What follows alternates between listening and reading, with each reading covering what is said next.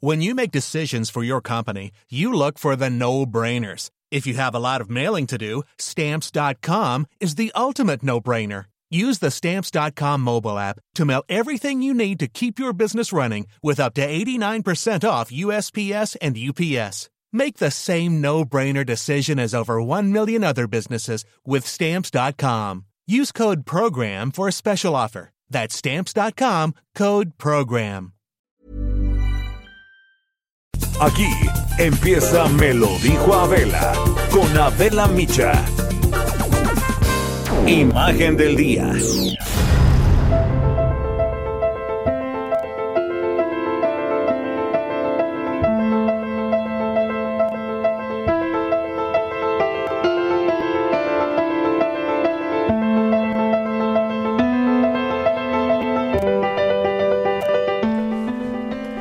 San Gregorio Atlapulco es uno de los pueblos originarios de la alcaldía de Xochimilco y es de los más golpeados por la pandemia de COVID-19 en la Ciudad de México y es uno de los más importantes de la alcaldía por sus tradiciones, por la producción de hortalizas y plantas medicinales y por este conocimiento ancestral en el manejo de las chinampas. San Gregorio Atlapulco, uno de los 36 focos rojos de la capital del país por el número de contagios, que encabeza la lista de colonias con mayor índice de casos activos de COVID-19. Pareciera estar en otro país por el grado de abandono y olvido en el que se encuentra, cosa que no es nueva porque el sismo del 19 de septiembre del 2017 cambió la vida de sus habitantes. Este sismo acabó con las calles, con las casas y muchos de sus habitantes. Y fueron los propios vecinos quienes como pudieron rescataron a los sobrevivientes. Primero llegaron los voluntarios, fueron cientos de jóvenes que caminando o en motos o en bicicletas pudieron llegar hasta el pueblo. 48 horas más tarde se presentó el delegado de Xochimilco, 48 horas más tarde, que literalmente fue corrido de ahí. Y después, mucho después, llegó la ayuda oficial. Este sismo dejó 360 muertos y miles de damnificados. En ese lugar, que hoy es de máxima sanitaria, de máxima emergencia, las brigadas médicas luchan, además de contra el virus que en México ha dejado ya a 40 mil muertos, contra la desinformación y el abandono en el que está. Abundan los carteles de advertencia. Cuidado, está usted entrando en una zona de alto contagio. Coronavirus, usa cubrebocas, lávate las manos, quédate en casa, sana distancia.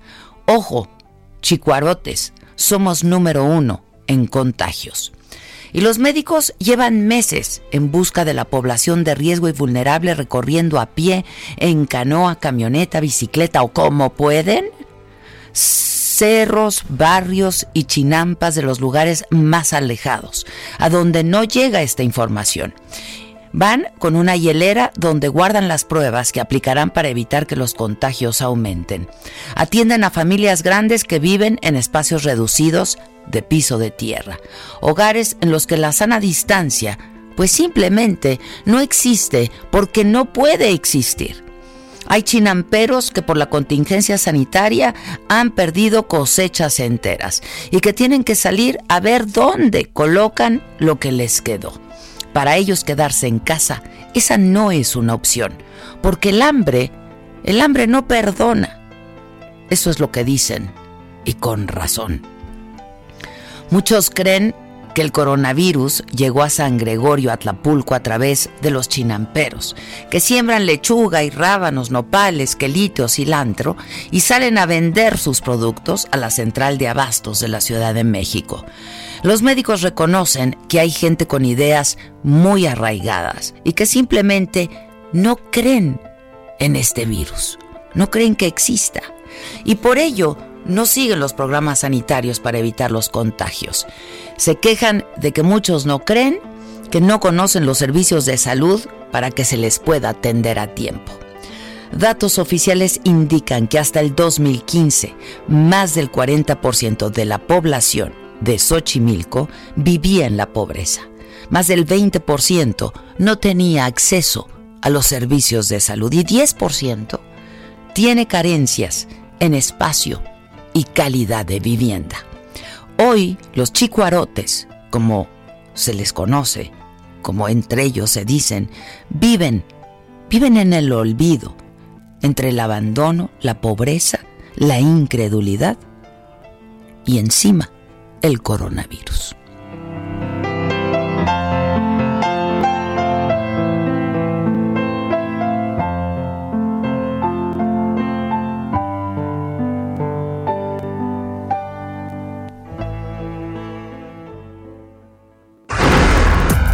Resumen.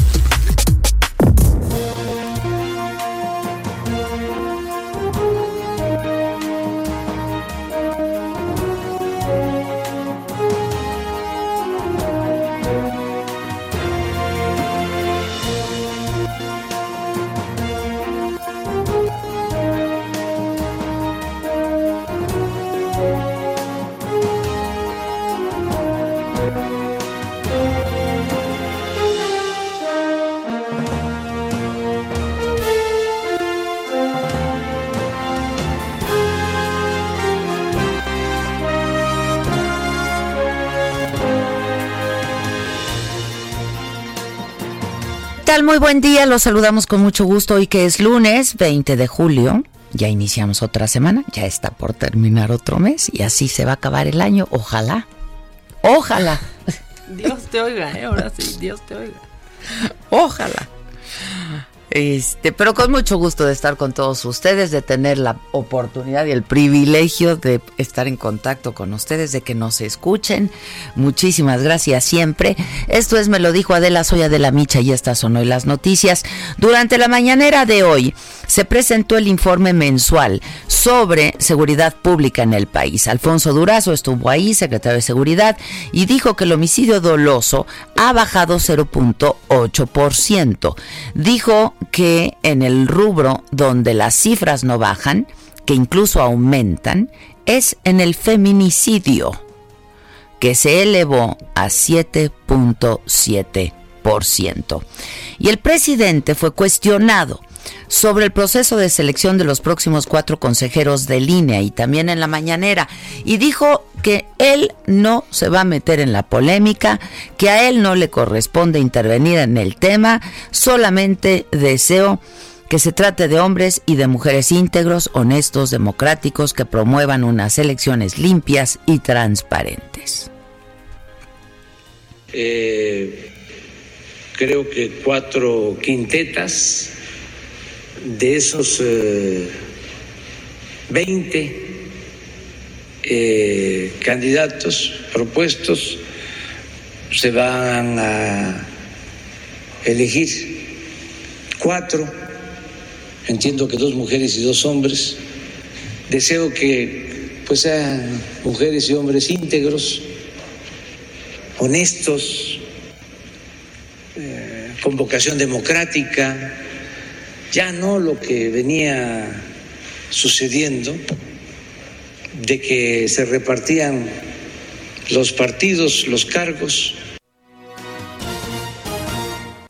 Bueno, y de las declaraciones del presidente de Estados Unidos, Donald Trump, de que los medios de información deberían fijarse más en la crisis de COVID-19 de México que en la de Estados Unidos, que en la de su país, López Obrador consideró que cuando hay elecciones hay más declaraciones, debate y aseguró pues que él no se va a enganchar porque con Estados Unidos dijo no somos vecinos distantes. Bueno, que respeto el punto de vista del presidente Trump, desde luego no lo comparto, pero no voy a confrontarme con él no me voy a enganchar, como se dice coloquialmente. Acabamos de hacer una visita a Estados Unidos. Son muy buenas las relaciones entre el gobierno de Estados Unidos y el gobierno de México. No somos vecinos distantes.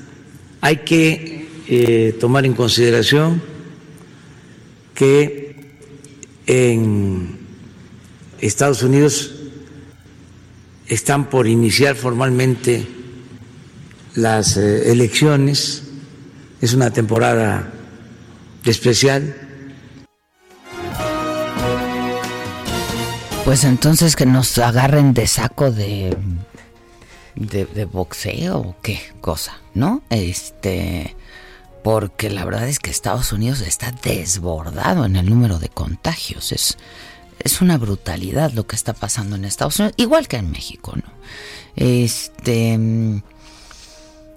Y bueno, de todos estos temas que se tocaron en la mañanera, también estuvo el general secretario eh, y ahí estuvo eh, nuestro compañero reportero del Heraldo, Francisco Nieto, y nos tiene eh, detalles de lo que pasó ahí, sobre todo en este tema, en lo que dijo, en lo que dijo primero el secretario de Seguridad sobre estos videos que empezaron a circular, no, este fin de semana los vi, el sábado yo los vi, son dos videos eh, de pues gente que trabaja con con el Mencho, ¿no? Este del cártel Jalisco Nueva Generación, eh, pues son videos, la verdad que, pues sí, son, son propaganda, sin duda, por parte de la gente de, del Mencho. Eh, y lo que luego pues dijo sobre estos mismos videos el secretario de seguridad, eh, perdón, primero el secretario de seguridad y luego el general secretario de la defensa. ¿Quieren escuchar parte de estos videos que empezaron a circular? En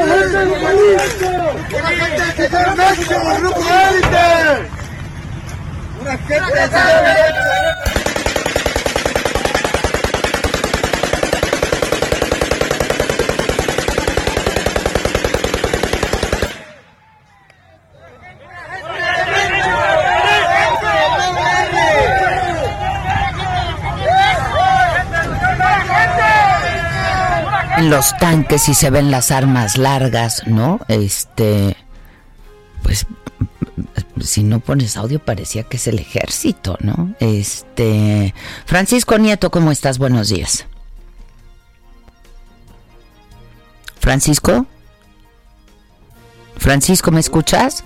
Hola, hola. Sí, adelante, buen día.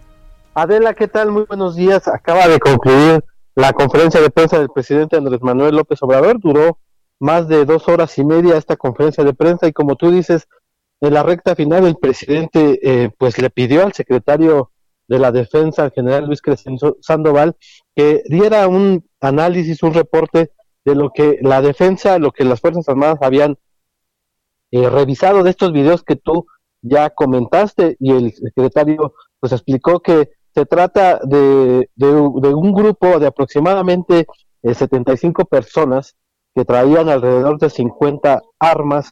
Y bueno, el secretario dice que se trata de vehículos que exhiben en estos videos, vehículos con blindaje artesanal, pintados de color verde y logotipos distintivos del, de la supuesta Fuerza Especial Grupo Élite del Cártel Jalisco Nueva Generación. Se trata de 19 vehículos que presentan características comerciales, de las cuales 12 son de blindaje eh, artesanal siete solamente con ajustes para montar armamento y tres no logran ser identificados porque el video no lo permite de esta forma. Y como tú lo habías dicho, el fin de semana el secretario de Seguridad Pública había eh, explicado en un tuit que se estaban analizando estos videos y que se trataba de un video de montajes.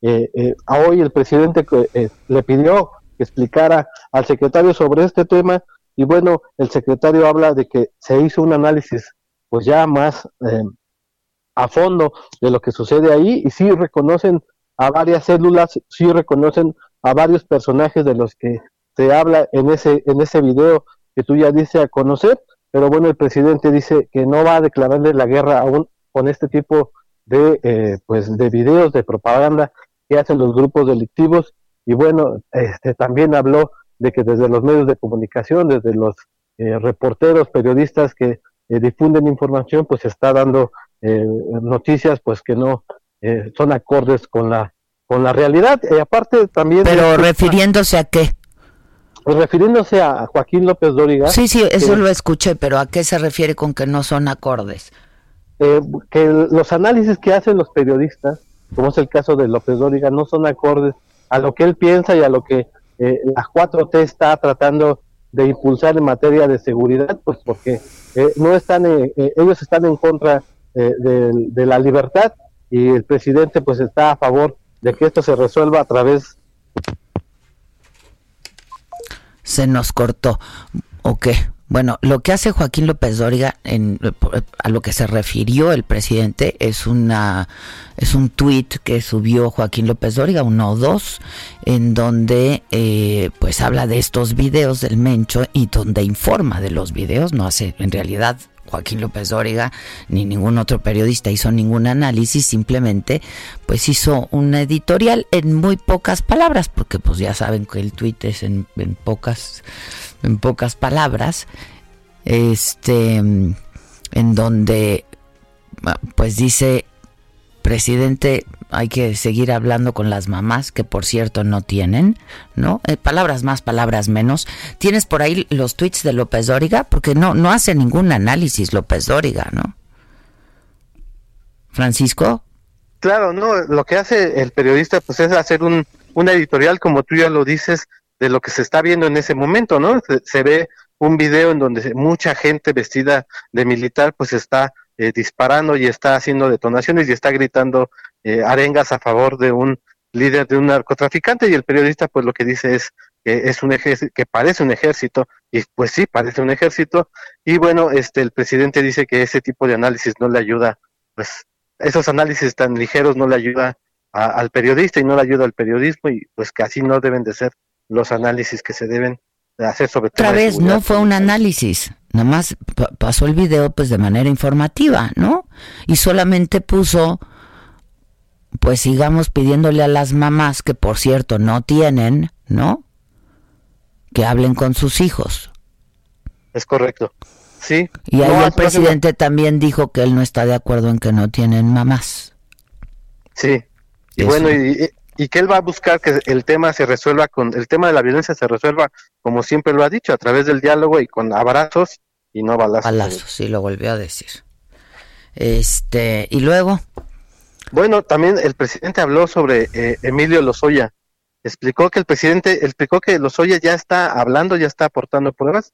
Eh, dio a conocer que pues que ya se están adelantando, ya se están filtrando supuestos este, eh, informes judiciales del propio Lozoya y bueno, explicó que se, se, está buscando proteger la vida de Lozoya, pues es importante lo que él está diciendo o va a venir a, decir aquí a México después de su extradición, pues como todos sabemos, no pisó la cárcel, no estuvo en el reclusorio norte y en estos momentos se encuentra en un hospital privado. El presidente dijo que lo ve bien, que la decisión de la fiscalía fue positiva para que pues, resguarden la vida de este exfuncionario de la pasada administración.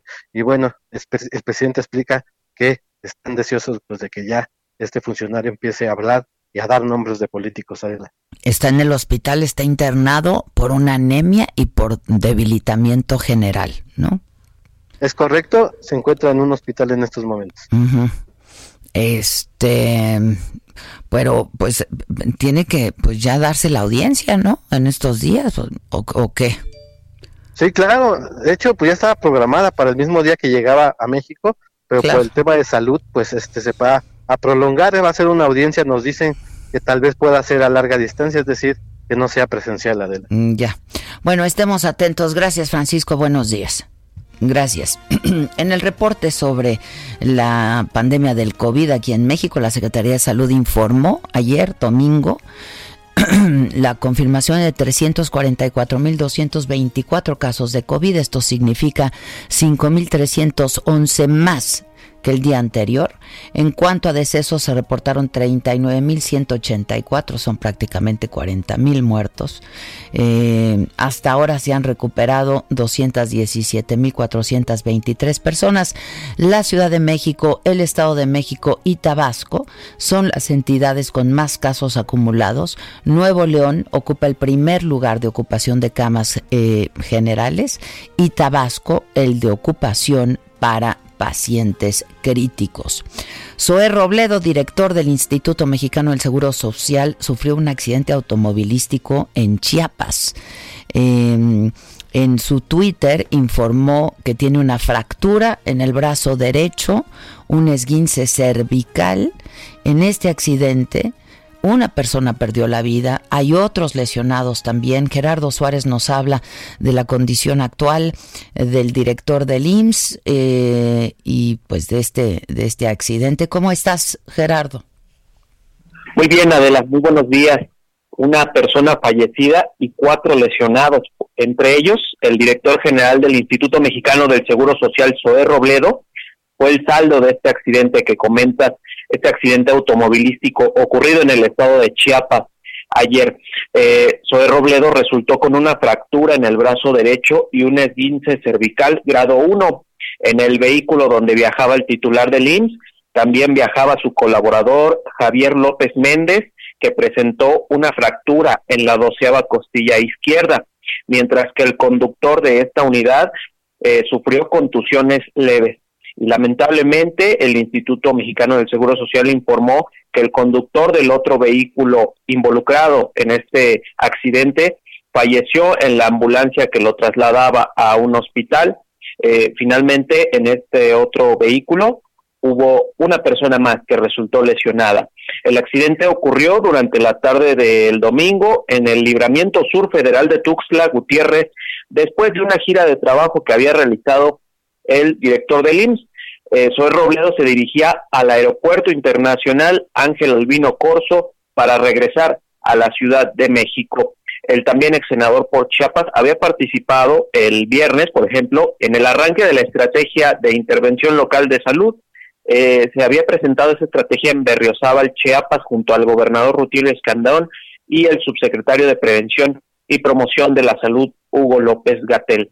Como bien decías, Adela, pues eh, muy temprano, mejor dicho en la madrugada, Zoé Robledo tuiteó eh, esta información diciendo que se había fracturado el brazo derecho, había ser, sufrido un esguince cervical y lamentaba el fallecimiento de la persona que conducía el otro vehículo.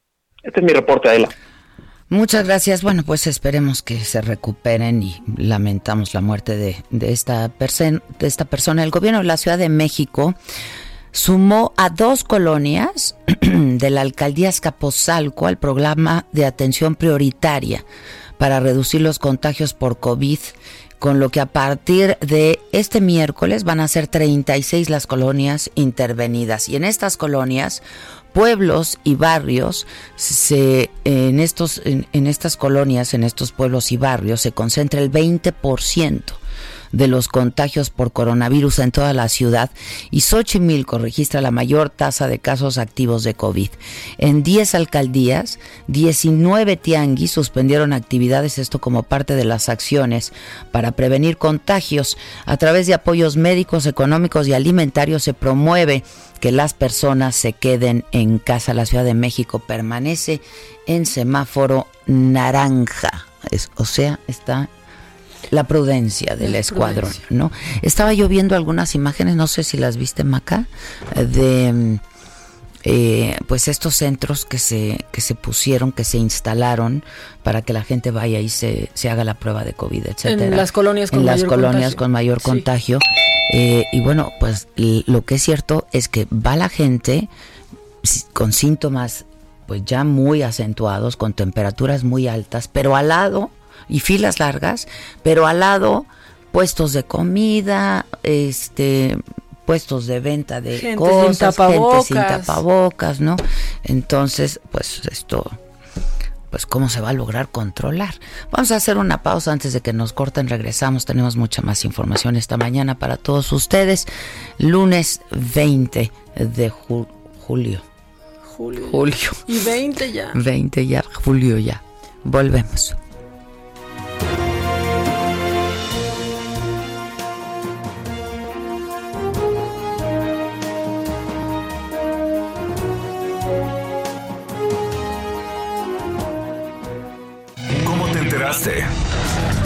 ¿Dónde lo oíste? ¿Quién te lo dijo? Me lo dijo Adela. Regresamos en un momento con más de Me lo dijo Adela por Heraldo Radio. Continuamos con el estilo único y más incluyente, irónico, irreverente y abrasivo en Me lo dijo Adela por Heraldo Radio.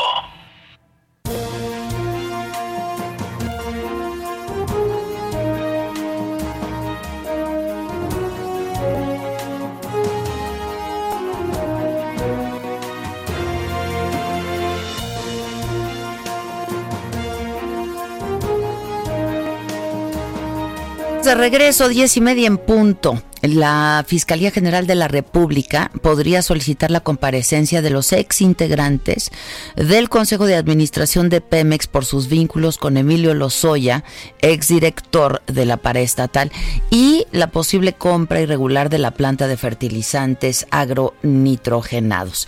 Entre los miembros del Consejo se encuentran Ildefonso Guajardo, exsecretario de Economía, Pedro Joaquín Colwell, ex secretario de Energía, y Luis Videgaray, ex titular de Hacienda. Y bueno, pues sí se, comenzó a filtrar también, eh, al parecer, eh, pues las primeras declaraciones que hizo eh, Emilio Lozoya desde, desde España, este, y que estuvieron en posesión de la fiscalía y se empezaron a filtrar. Yo lo leí todo esto en el proceso este fin de semana, en donde también involucran pues a otras personas, diputados entonces del Partido Acción Nacional, para eh, que se les dio dinero para que pasara la reforma energética. En fin, Diana Martínez ha seguido muy de cerca esta historia, este caso. Diana, ¿cómo estás? Muy buenos días. Pues sí, como, como bien lo señalas, la Fiscalía General de la República está planteando ya la comparecencia de estos exintegrantes del Consejo de Administración de Pemex por sus vínculos con Emilio Lozoya Austin y la posible compra irregular de la planta de fertilizantes agronitrogenados. En esta lista están, como bien lo mencionas, Ildefonso Guajardo, exsecretario de Economía, Pedro Joaquín Coldwell, exsecretario de Energía, y Luis Videgaray, ex titular de la Secretaría de Hacienda y Crédito Público. El agente del Ministerio Público Federal está revisando ya los oficios, todas las firmas y los procedimientos que realizaron cada uno de los miembros del Consejo y que podrían haber autorizado que la petrolera adquiriera la planta de fertilizantes a sobreprecio sin que posiblemente Pemex obtuviera algún beneficio. Recordarás, y esto eh, está en la orden de extradición, que Lozoya propuso al Consejo el 17 de diciembre de 2013 que la empresa filial Proagroindustria adquiriera la planta chatarra a pesar de que se contaba con informes que no recomendaban la compra porque llevaba 14 años inactiva e implicaba una inversión mayor, pero finalmente se adquirió en 264 millones de dólares y se destinaron 450 millones de, dólares en, su rehabilitación. Entonces, estaremos al pendiente de estas posibles comparecencias eh, y, y también comentarte que, pues hasta el momento, a poco más de un año de que se libró la orden de aprehensión contra Emilio Lozoya por el caso Odebrecht, pues la única que ha sido vinculada a proceso eso es su madre, Gilda Margarita Austin. Eh, pues está bajo arraigo domiciliario. Las otras tres personas, su esposa, su hermana y Nelly Maritza, pues están prófugas hasta el momento. Bueno, pues estaremos atentos, ¿no? Yo creo que ya, pues la, la audiencia tendrán que comenzar ya, ¿no? No han dado una, una fecha, lo único que informó la Fiscalía General de la República es que en cuanto llegó Emilio Lozoya a, a México, se informó a los jueces de, todo lo que había ocurrido, de que sería trasladado al hospital justamente para que fijaran estas fechas y se le dio a conocer que había estas dos órdenes de aprehensión por caso Odebrecht y agronitrogenados en su contra. Es lo, único que, se ha difundido eh, con respecto a la situación jurídica eh, oficialmente. Ya, pues estamos atentos. Cualquier cosa, si nos marcas, te lo vamos a agradecer. Gracias, Diana. Buena, buen día. Buen día para ti también. Nayeli Cortés con información de la Cámara de Diputados. ¿Cómo estás, Nayeli? Buenos días. Buenos días, Adela. Pues ayer fue un día largo en la Cámara de Diputados. Hubo comparecencia, hubo entrevistas públicas de los 20 candidatos a consejeros electorales. Y ahí Mario Delgado, coordinador de Morena, dejó claro que van a elegir sin cuotas, ni cuates, ni cómplices que antes permitían la comisión de fraudes electorales en las elecciones. En ese marco, el PT anunció que pedía rechazar las quintetas, sin embargo, no fue respaldado por ningún partido, incluidos los de oposición como PAN, PRI, PRD y Movimiento Ciudadano, pues que se pronunciaron por mantener estas quintetas y realizar el proceso de selección de cuatro consejeros electorales. Esta elección se estaría realizando el próximo miércoles, Adela, y pues hoy hay Junta de Coordinación Política en la Cámara de Diputados para que las fracciones parlamentarias comiencen a llegar a acuerdos sobre quiénes serán los cuatro nuevos consejeros del INE. Estos acuerdos serán dados a conocer a la bancada de Morena por su coordinador hoy por la noche a las siete de la noche noche tienen reunión plenaria y pues mañana ya estaríamos perfilando quiénes serían los cuatro nuevos consejeros del INE si es que los partidos políticos logran ponerse de acuerdo para sacar la votación. Es el reporte que tenemos, Adela. Muchas gracias.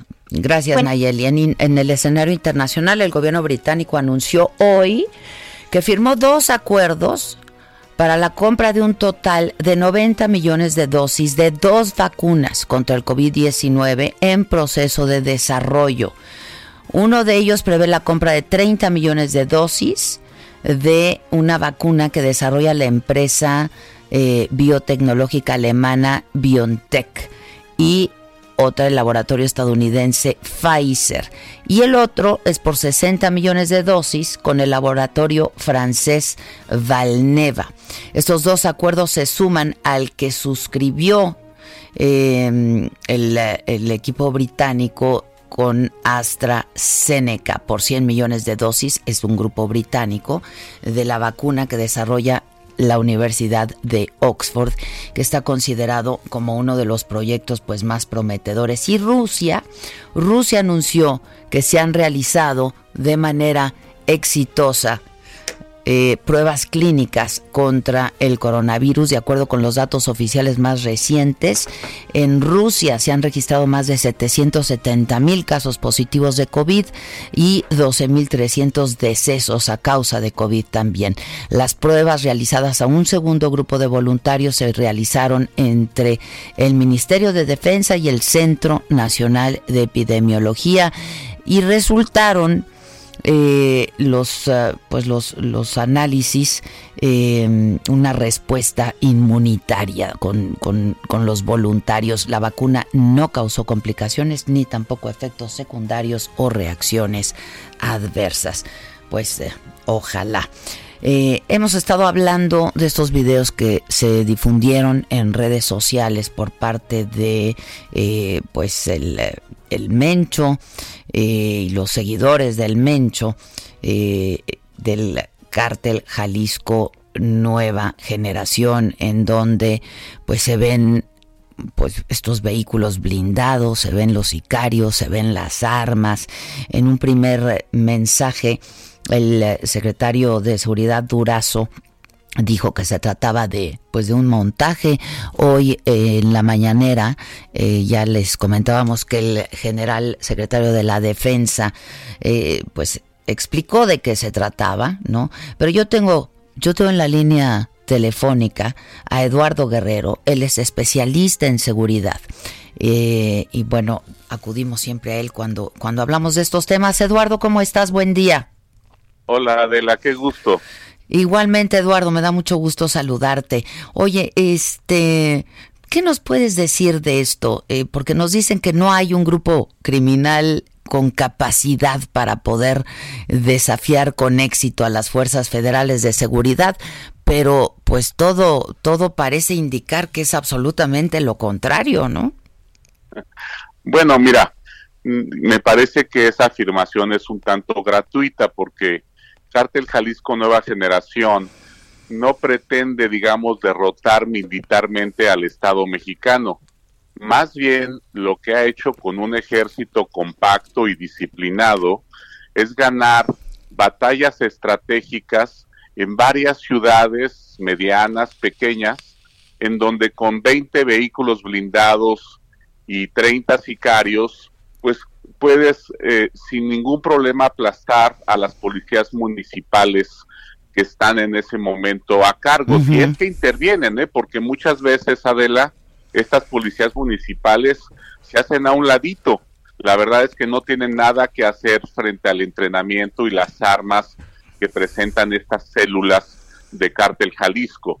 Y entonces e, es así, intimidando a las policías, intimidando a las autoridades, amenazando a los empresarios, como ellos hacen grandes negocios de extorsión, de secuestro, etcétera, ¿no?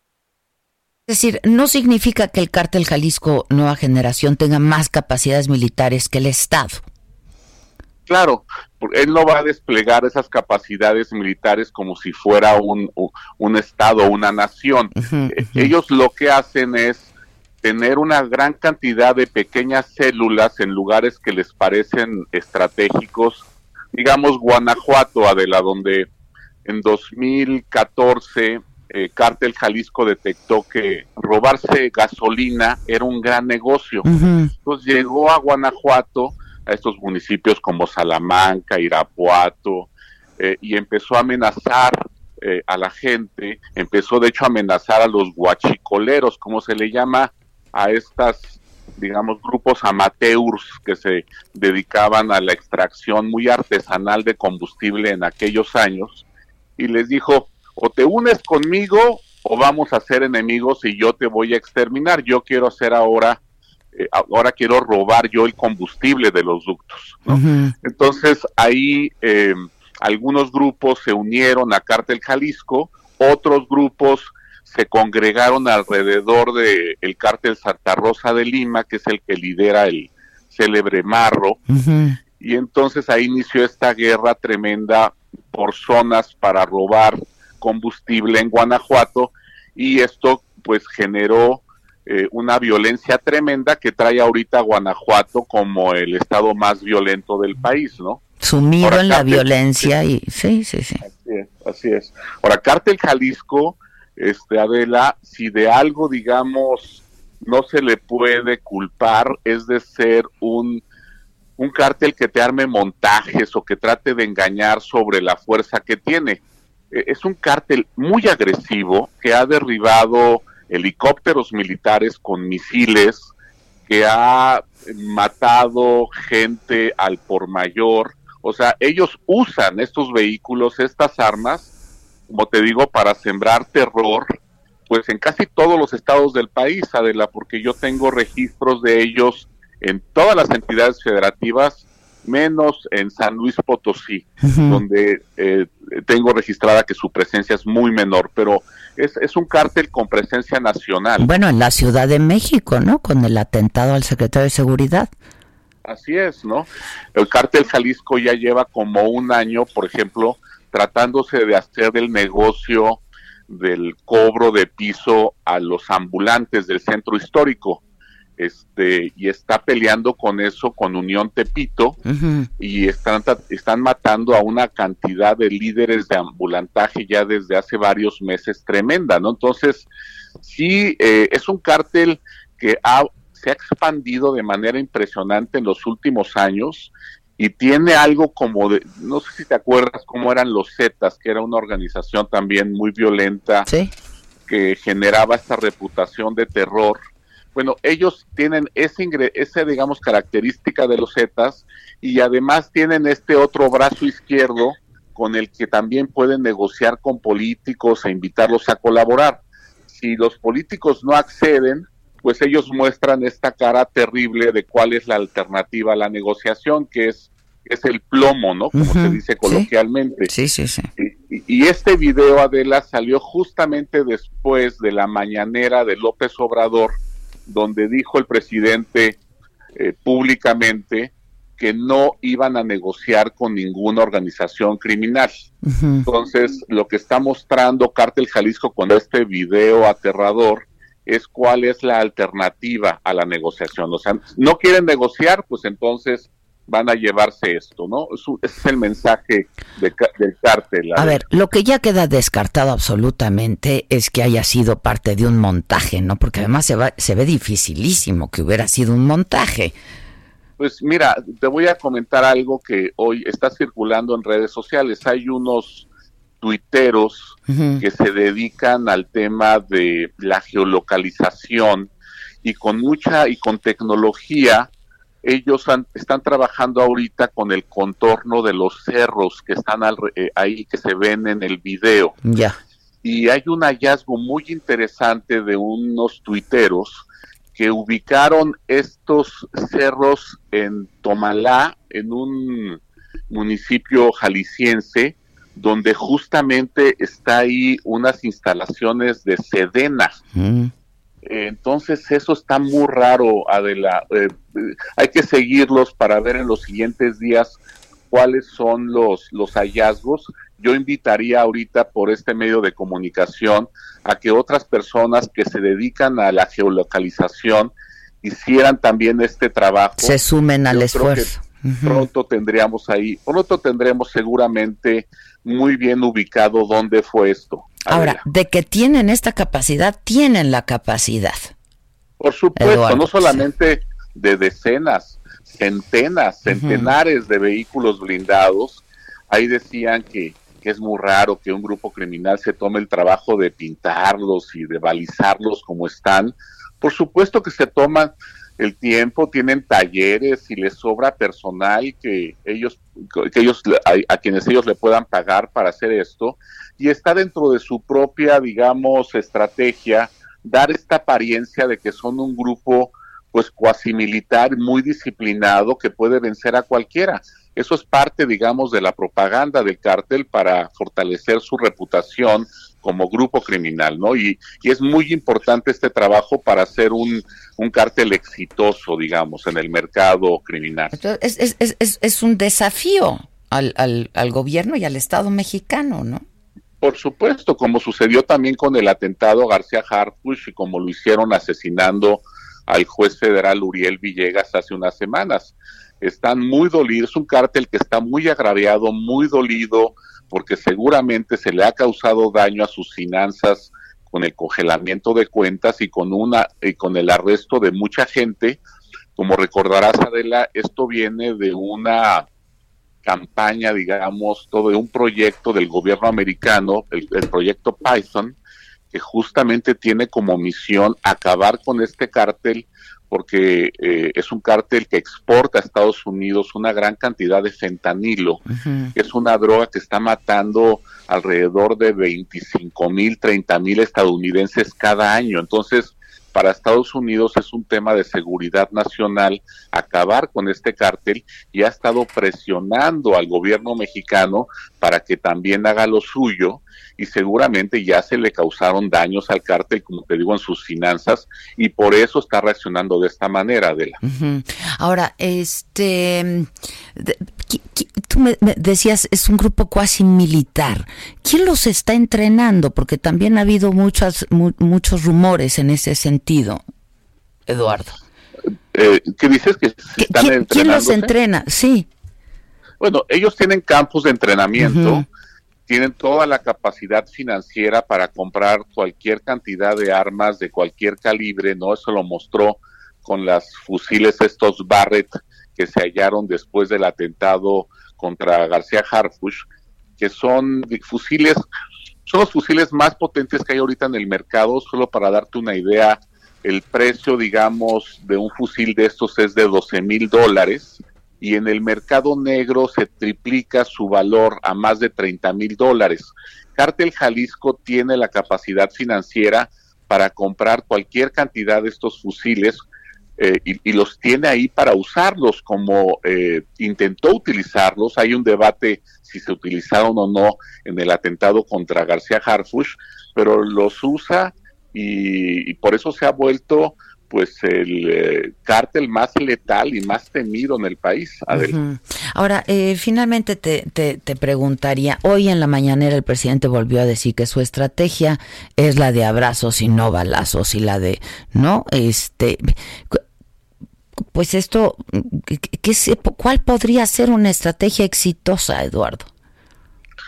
Pues mira, yo, yo he, digamos, llamado a esta estrategia del presidente de, un pacifismo ingenuo.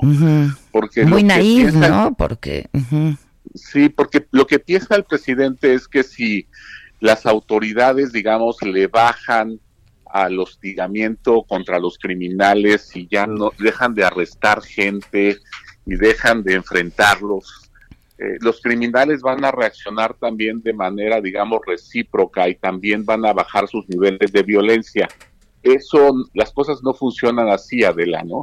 En primer lugar, tenemos cientos de organizaciones criminales, cada una con sus propios intereses, negocios, y pues a ellos no les importa tanto lo que haga el gobierno, ellos lo, están enfocados en hacer cada vez mejores negocios En algunos casos, algunos cárteles también ya están enfocados, por ejemplo, en hacer ganar eh, campañas, en ganar puestos de elección popular, colocando a su gente en algunas alcaldías o congresos locales. Y pues si el gobierno lo que hace es retraerse, pues lo que sucede cuando hay vacíos de poder, como dicen los politólogos, pues esos van a aprovechar esos vacíos y van a tratar de expandirse y ocuparlos.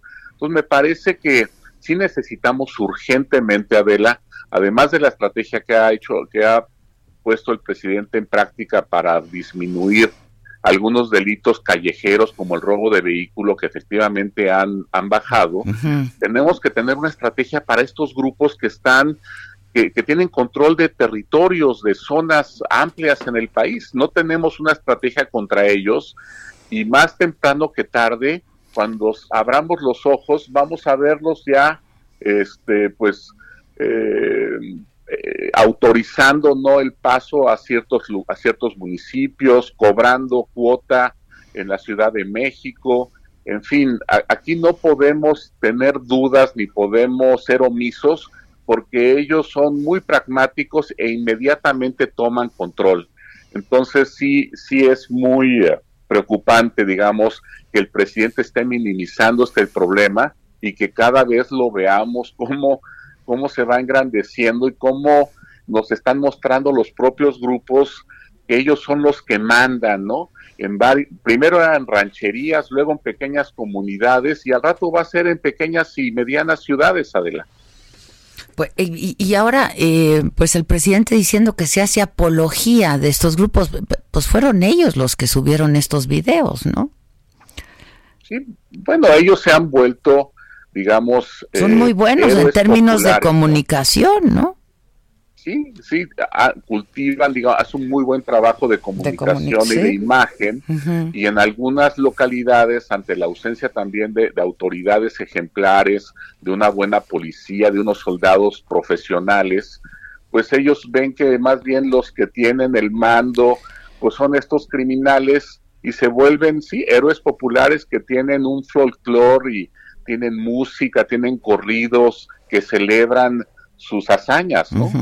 Este, y ahí no ha hecho nada tampoco el Estado mexicano, no ha tratado de contrarrestar esto con un trabajo de comunicación que también muestre los logros del ejército o de las de algunas policías en el país que, que también son ejemplares, existen y no se ha hecho un trabajo para promover, digamos, su, su imagen y sus logros. ¿no?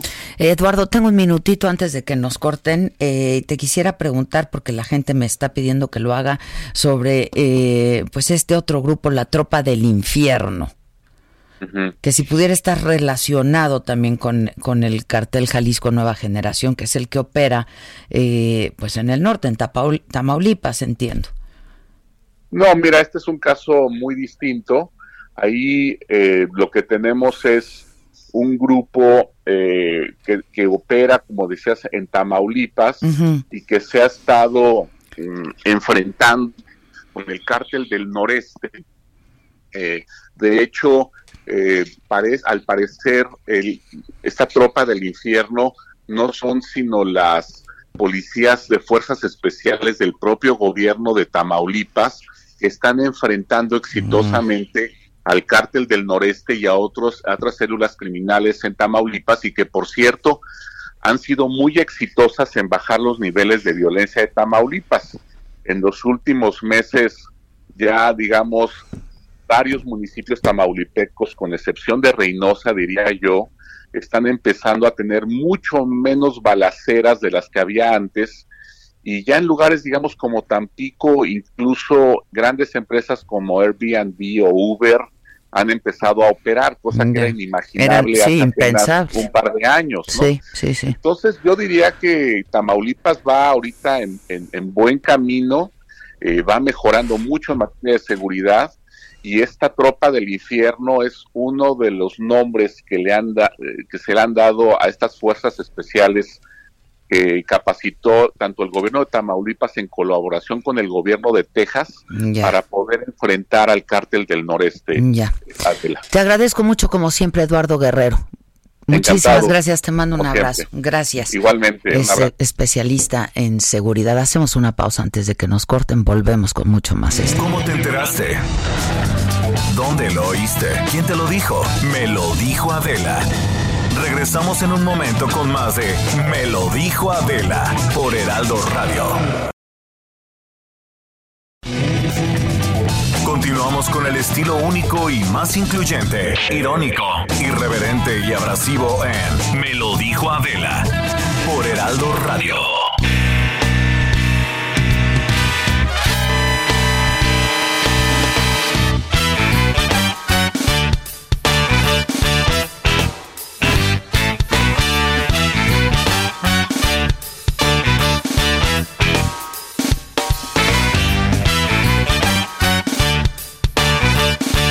Viene bien acá. No, o sea, acá. comparte, ¿no? Hijo.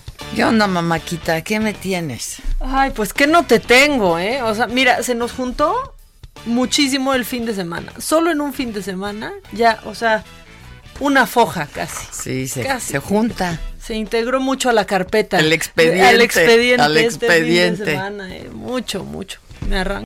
Lo macabrón. A ver, haz de cuenta de la que ahorita te pongo aquí sobre la mesa. Solo haz de cuenta, ¿no? Porque no te ando manejando el efectivo. Te pongo aquí sobre la mesa 5,700 pesos. ¿Qué haces? ¿Con los dineros? Ajá, ¿qué haces así como que está en tu top of mind? O sea, en tu cabeza así, luego luego dices, ah, los voy a usar para... Pues, para la quincena, no sé. La quincena que es 20 y ya se fue. Bueno, los podrías usar. Te voy a dar, te voy a dar una idea. ¿Qué tal que los usas para que Vicente Fox Ah, te ya, felicite? sí. Eso No. vale. Si a mí ya me felicitó no, mi actor, El Charlie el Sheen. Charlie Sheen. Pues sí, pero mira, ese solo ha sido un Oye, que. Vicente Fox me felicite. ¿Por qué está cobrando por eso? ¿Qué está haciéndolo? No sabemos. ¿Por pero qué es está muy- haciendo eso? Yo aquí identifico muchos problemas. Que haya quien lo consuma, o sea, quien pague por eso, que lo esté haciendo. Dicen, dicen que se está yendo a la caridad, lo que se recaude.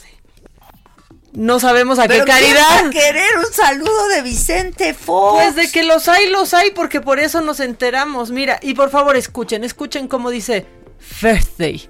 Birthday. Ay, President Vicente Fox from Mexico.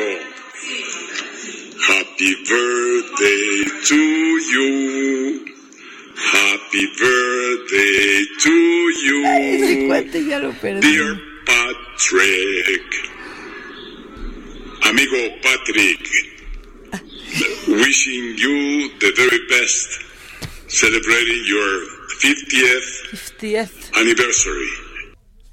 Dear Patrick. Dear Patrick pagó 5,700 pesos para que lo felicite el presidente. Por su 50th anniversary. No, es que sí. O- si el 2020 fuera persona, se vería como Fox ahorita, sinceramente. Sí, ya se ve maltratadón. No, ya maltratado, ya, Ya. no le sabe hacer a la cámara selfie, ¿no? Vimos la papada la mayoría del tiempo, pero eso no importa, solo ya pueden hacer, o sea, no manches, Adela.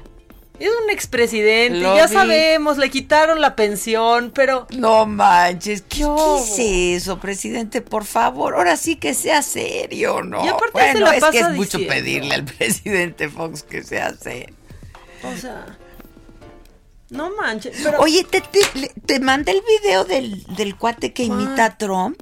no, mándalo, mándalo. Uy, no saben. Ahorita se los voy a poner. Pero aparte Fox se la pasa diciendo que, que es pobrísimo, que, que se calle, o sea, que se calle diciendo que es pobre desde su privilegio. Los pobres no heredan un rancho, los pobres no son expresidentes.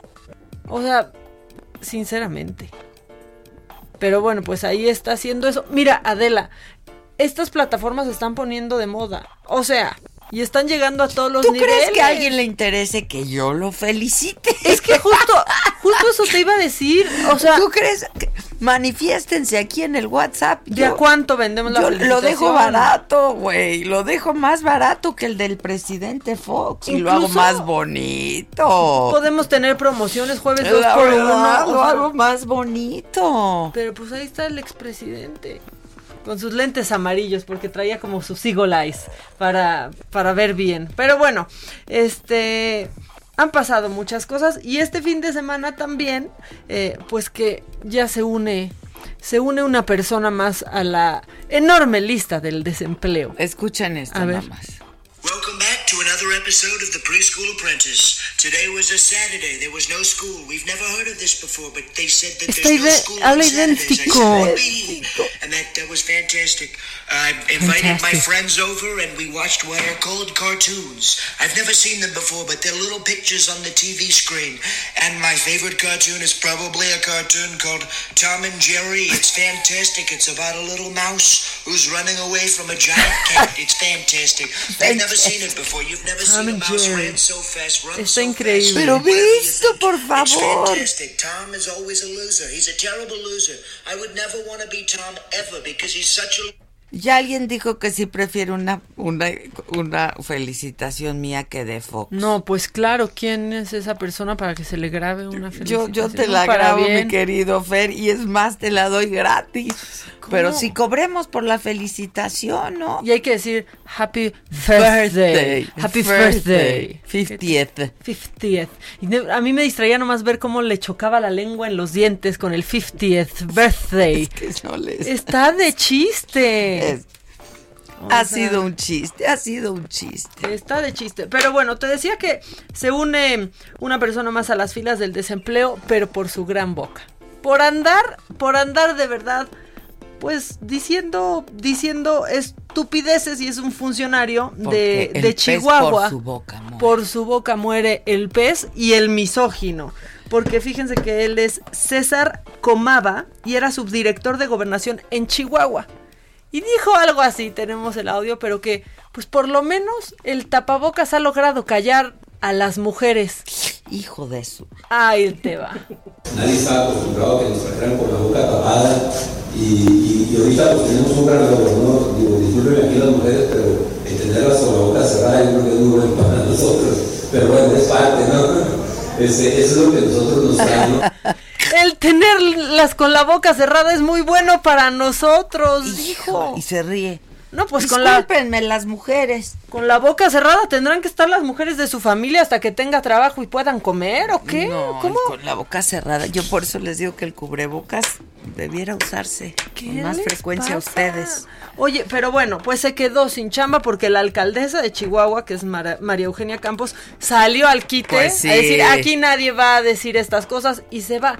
Pero ella ha tenido que salir al quite por su gabinete, ¿no? Y correr, ya este es las- el segundo despido que hace, porque no sé si, si te acuerdas que un funcionario también de Chihuahua, pues cuando fue el paro de mujeres del 9 de marzo, dijo, ¿y ahora quién me va a contestar Ah, las sí, llamadas? Por sí. También era de su equipo. sí. Era- Ay, también lo tuvieron Y que también lo corrió, Pues entonces, la muy alcaldesa bien, muy bien, aguas con su equipo, alcaldesa, pues ya haga un mejor casting. ¿Qué, ¿Qué onda? Bueno, pues ahí está poniendo orden y ya corrió también. Y luego, otra que no está poniendo orden, pero es hermoso lo que hizo Jade Cole este fin de semana, es que fíjate que se apoyó a sí misma. Ella está enfrentando, pues ya ves, esta dura batalla al interior de, Del de partido Morena, de ¿no? Morena. Y entonces, este, pues puso un, un tuit en donde decía, fuertes son los ataques e infundios de los conservadores, de oportunistas, de ambiciosos, vulgares, pero más fuerte nuestra decisión de resistir y vencer. Hashtag Jade Cole, hashtag Morena, hashtag Juntos haremos historia. Y después, luego, luego abajo de su tweet, decía, hashtag No estás sola, tienes nuestro apoyo, nuestra solidaridad y nuestra confianza, la razón triunfará. Le escribió Jade Kolpolensky a ¡A Jade. ¡No! O tal vez era no. Citlalia Jade Cole. Hombre, O sea, qué, hombre, qué bonito. tal vez era Citlalia Jade Cole. Ay, no, por favor, Pero ya. estuvo hermoso porque yo no sé si te acuerdas cuando, bueno, Laida Sansores, que también hay que recordarles quién es, Laida Sansores, ahora, ahora es eh, alcaldesa de la delegación, Claro. bueno, de, de la alcaldía, Laida. Álvaro Obregón, Laida. ah, Obregón. Laida. Laida, pero cuando era senadora, no sé si te acuerdas que puso un tuit y dijo, México no pagará el muro, ya lo paga, no con el dólar, sino con el dolor de los centroamericanos. Y abajo decía, muy bien, senadora. ¿Y quién era? Laida Laida Sansores. Este, Laida. O sea, se les está Laida. olvidando a estas dos mujeres. Está O sea, increíble. Se les olvida cambiar de cuenta de la- Está precioso. Entonces imagínate que tú te pones ahí un piropo o algo. Muy bien, Adela. Muy bien, senadora. No, pues más bien te digo, Maca, Es- échame un piropito, Oye, ¿no? Al grupo de la saga. Ay, como Oigan, cosa. contesten, echen montón. Como cosa suya, ¿no? Pero bueno, por lo menos, mira, por lo menos Jade Cole tiene el apoyo de Jade Cole. Claro, pues O sea- alguno tenía que tener y es ese. Ese, la verdad es que ha sido uno de mis, de mis favoritos. Y otra, me sigo con otra de la. Es que, mira, esta, no sé si debería de ser una sección, pero si esto se hace una sección, es una no gustada sección, este, que podría ser, pues para eso no les pagamos, porque fíjate que esta diputada, diputada eh, de Morena en Baja California, pues estaban sesionando, o sea, estaban en plena comisión de los derechos de las personas con discapacidad, adultos mayores y niñez.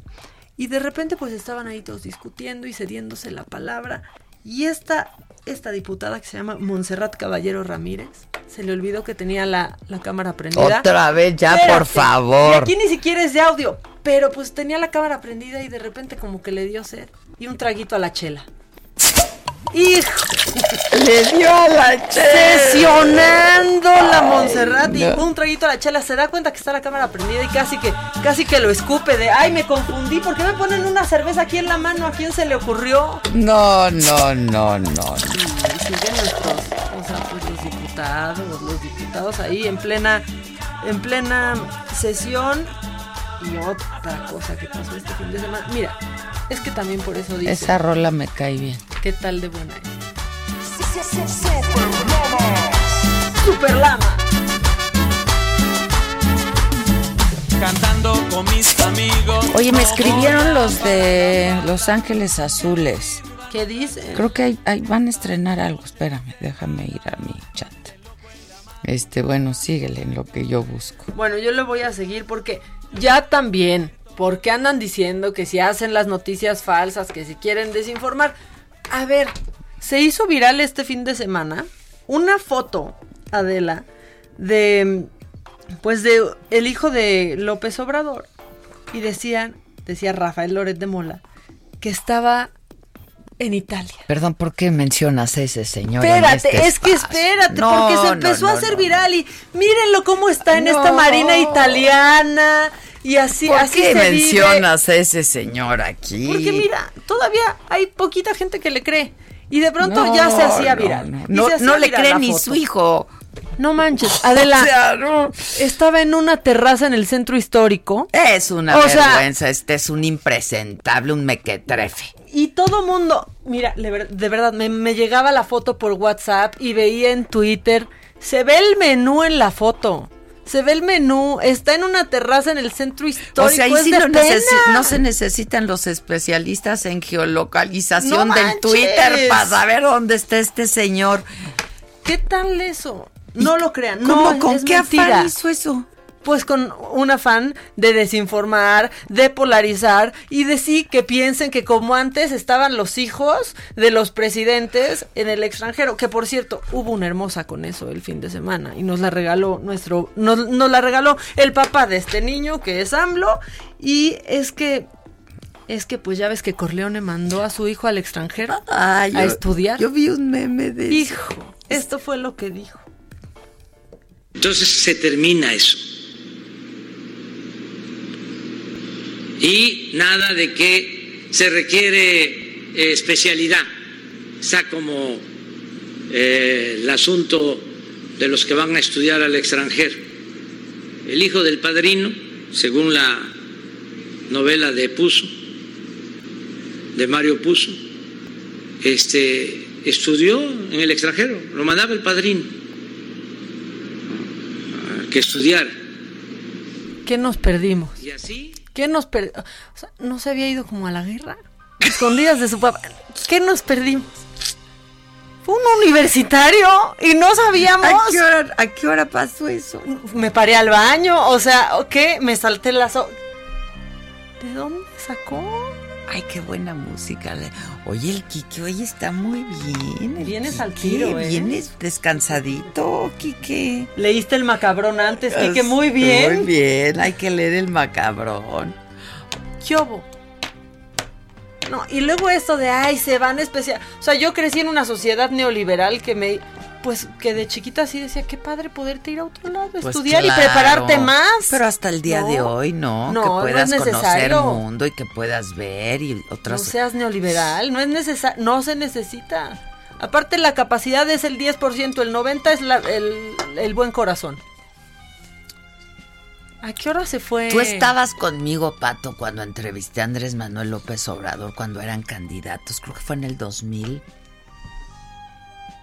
Sí, seis, porque fue cuando ganó Calderón, que los invité a todos y jugamos, este, Hicieron unos juegos junior, ¿no? que hicimos el juego de cuestión de escrúpulos, pero del, de, de las noticias por Adela. Ok. Entonces una de las preguntas era, ¿y si tu hijo decide que quiere estudiar o vivir en el extranjero, Andrés Manuel, qué hace? No, eso nunca va a pasar. Bueno, bueno, pero en el supuesto que no quiere estudiar en la UNAM y que eso nunca va a pasar, no va a pasar. Híjoles, ¿eso podrá ser recuperable? Sí, No, exacto. Le hubieras preguntado, oye, ¿y si tu, tu nieto nace en el extranjero, qué pensar? Eso no va a pasar. Eso Vengo no, del futuro. Claro, eso no, va a pasar. Eso, Eso ya- no va a pasar. eso ya pasó. No, y se puso de mal humor. Bueno, ponía de mal humor conmigo, ¿no? Capaz- Este, Yo creo que su nieto va a estudiar en el extranjero. Claro que va a estudiar Allá en el extranjero. De hecho, es estadounidense. Pues es estadounidense, nació allá. Pues Y se quería parar.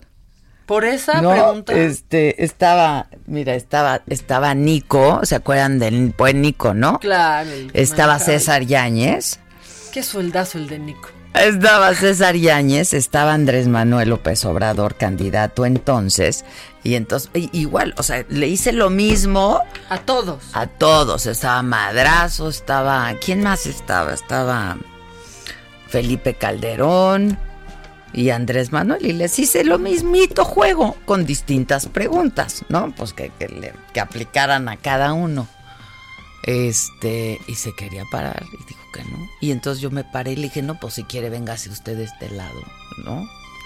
No, no, le hablaba de tú, le dije, no, Andrés, pues si quieres, vente tú de este lado, tú conduces, tú produces y tú contestas lo que No, o sea, fue tu culpa, Adela. Tú le diste la idea de conducir un programa diario. Gracias. Gracias, Adela. Tú le diste la idea. Tú conduces, tú Le dije, produces. pues tú conduces, tú produces y pues haz lo que quieras. Y entonces se ve el momento en el que yo me paro de la mesa, ¿no? Para darle tu silla. Exacto. Este, pero. Ya es Exacto. conductor. Tres horitos después. Y hasta de un reality también. No, ¿sabes qué, Adela? Gracias. Gracias, Para gracias. que veas, mira, así, así los hago yo. Mira, te menciono a varios que yo vi el casting y dije, les veo potencial. Tú Hay entre unos ellos, buenos, sí. tú entre ellos, les veo potencial. Hay uno bueno. Pero me has recriminado muchísimo. No, es que te echaste cada Frankenstein, también tú, o sea, ya, de veras, verás. Lo mismo, pero más barato, dicen, quieren. Pues eso, ¿tú crees que eso sea recuperable? Ha de estar esa entrevista, debe estar ya Hay en que buscar. Cuando, cuando Adela le da la idea de que conduzca. Gracias, Adela, qué bárbaro. ¿Qué tal que le dije? No, Andrés, pues ya vente tú de este lado y tú conduce, tú pregunta, tú responde. Y listo. Nada de tus materiales. Oigan, y tengo algo ¿Qué? que... No quieren soltarnos nada de tus materiales. ¿En Televisa? Ay, ¿Por que qué? aflojen, que no sean así. o sea, Bajo resguardo. ¿Tan bajo resguardo por...? No, pues que nos los presten. no sean díscolos. si no les vamos a hacer nada con ellos, nada más pues, recordar algunos momentos. Bueno, esta te va a gustar. Y César Yáñez le decía a Susan que estaba, porque se, se quedaban del otro lado, y yo le decía, ya párala, ¿no? Ya párala. Ay, pero... Y Susan le decía, a ver, párala tú. ¿no? A ver, dile tú. A ver, inténtalo, mira, desde aquí te veo. Y luego a quién, a Susan. Aparte se ay, lo ay. dicen a Susan. Bueno, este, mira, esto está tan bizarro, todo está tan bizarro que yo ya no sé, o sea, ¿existe el COVID? ¿Existimos nosotros? ¿Qué es esto? Estamos atrapados en la Matrix. Este hombre tiene la respuesta, Adela, y es incluso más idiota que la teoría de Pati Navidad. Sucedió en Colombia. ¿El tema del COVID no le da un poquito de miedo comer en la calle? No, yo la verdad en el COVID no creo, no, nada esto es real, nosotros no existimos, todo esto es un pasatiempo. ¿Como la serie de Dar o qué? Más o menos así, algo así. Pienso que Jim Carrey tenía mucha razón cuando decía que nada, esto es verdad. Simplemente estamos atrapados en un cuerpo y estamos viendo el momento. Por eso tampoco usa tapabocas. No, la verdad no, yo no apoyo ese movimiento Illuminati. Movimiento Illuminati. Nosotros no existimos tampoco. Ay, yo ya estoy como ese señor. no, yo ya estoy de veras como ese señor. Ya no existimos, ya no. yo ya no existo, yo ya no existo, muchachos. yo ya no existo. Como la serie de Dark. O sea, de, de Dark. Dark. Oye, Dark, yo ya no entiendo Dark. Nadie está entendiendo Dark. Dar y recibir, dar y recibir. Bueno, este, pues nosotros no existimos. Jim Carrey tenía razón y este y pues pues aquí nadie existe, pero fíjate que estaba estaba leyendo un artículo muy bueno en donde un doctor dice, si todos usáramos tapabocas, el coronavirus se controlaría en menos de ocho semanas. El doctor que lo está afirmando es Robert Redfield, que es director de, del Centro para el Control y la Prevención de Enfermedades de los Estados Unidos. Él dice que si pudiéramos hacer que todo mundo usara una máscara al mismo tiempo, en dos meses estaría controlado. Miren, ya, no, No hay manera. Yo no tuve que decírselos, pero- pero se lo- ¿cómo se los he insistido? ¿Cómo se les explica? Pero entonces vemos esto que, que estábamos comentando en el corte. Lo de las fotos de los presidentes. Pues sí, los jefes de Estado que, Que han sí decidido usar, ¿no? Y entonces está Angela Merkel de, de Alemania, que sí usa, con 9.091 muertos. Está también Xi Jinping de China, con 4.644. Contra Bolsonaro, que no usa, con 77.851 muertos. O Trump, con 139.948. Es una locura, ¿eh? De- también está Moon Jae-in de Corea del Sur, que lo ha hecho muy bien, 295. 200, sí. Contra eh, Boris Johnson con 45.358. Y Andrés Manuel, Y Andrés López Manuel. Obrador con 40 mil. Pues sí. Que no usa tampoco. Que tampoco usa. Entonces, bueno. Bueno, la entrevista que pasamos este miércoles, este, pues lo decíamos con todo, en, en el financiero, decía, o sea, nos lo explicaron con toda claridad, o sea, reduce hasta en un 60% la posibilidad de contagios si todos usamos el cubrebocas. Es que aparte, no hay razón para no hacerlo. Nos vale si se les atora la barba. Nos va, miren. De no hecho, para- dicen que no hay que tener ni bigote ni, ni barba. barba. Ustedes no están para saberlo. Eso pero dicen, eso dicen el Víctor. Aquí hay unas Ni escaleras. bigote, ni barba, ni usar corbatas, ni... Pues, ni, Ni modo, Víctor. Ahorita hay que estar sin COVID. ¿Qué tal nosotros cuando aquí subimos unas escaleras? Con el tapabocas. Bueno, sentimos, o sea, decimos, si nos medimos ahorita el oxígeno, estamos en 40, como Cleo en Roma, no puedo, ya me morí. O sea, no podemos, pero no, nos lo quitamos. No nos lo quitamos. No hay ningún pretexto que valga, ni ningún argumento que sea válido para no traerlo. Este fin de semana vi especialmente a mucha gente mayor, Adela, Sin cubrebocas. cubrebocas. Y sí es muy peligroso. ¿Dónde los los viste más vulnerables. Pues en la calle, ¿no? Quizá sacando al perro, vi mientras iba en el coche que iba a comer a casa de mi hermana, vi mucha, mucha gente sobre insurgentes en las paradas del metrobús, gente mayor sin usar El cubrebocas. Hacen mal, de verdad hacen mal. No se ve la prudencia nomás, ¿eh? No. Este, en el Estado de México ya hoy pasaron a semáforo naranja también. Y es uno de los estados más contagiados y donde pues más está fuerte el, el COVID. Sí. ¿Qué más me tienes? No, pues ya, con todo esto te tengo también que fue pues el tercer fin de semana de julio, el más alto, justo en casos confirmados y con más muertes de coronavirus en nuestro país. Y la verdad es que sí está, está de preocupar porque la gente ahora en las tiendas, Adela, está respetando mucho menos la sana distancia. Van hablando por teléfono, porque eso también te piden. En lugares que no hables cerrados, por teléfono, no hables por teléfono porque salen las gotículas. Y nos parten el queso Sí, a todos, a las todos. gotículas. Esas gotículas, pues es lo que transporta el virus, ahí se transporta. Bueno, pues ya sonó nuestra chicharra, vamos a hacer una pausa, regresamos.